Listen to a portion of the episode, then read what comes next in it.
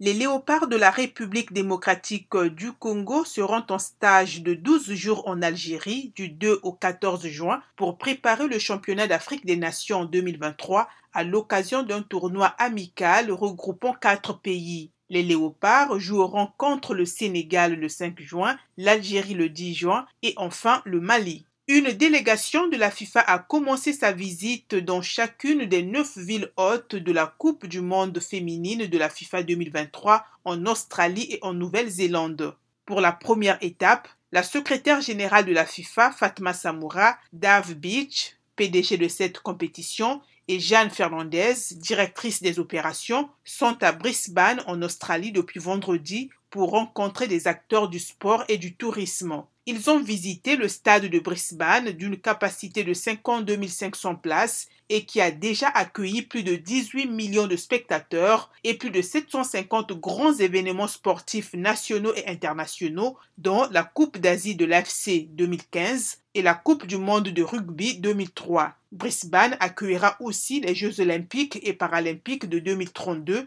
après avoir hébergé les Jeux du Commonwealth en 2018. Terminons par les clubs russes qui ne disputeront pas les compétitions européennes, à savoir la Ligue des Champions, la Ligue Europa ou encore la Ligue Europa Conférence en 2022-2023, a annoncé lundi l'UEFA, qui a par ailleurs décidé de remplacer la Russie par le Portugal pour l'Euro 2022 féminin qui se déroulera du 6 au 31 juillet en Angleterre. Cette mesure vient renforcer la mise à l'écart du football russe, déjà exclu fin février par la FIFA du Mondial 2022, pour lequel la sélection russe masculine, quart de finaliste du Mondial 2018 organisé en Russie, pouvait encore se qualifier. La Fédération russe de football a retiré le 30 mars son recours contre la décision de la FIFA de bannir sa sélection des compétitions.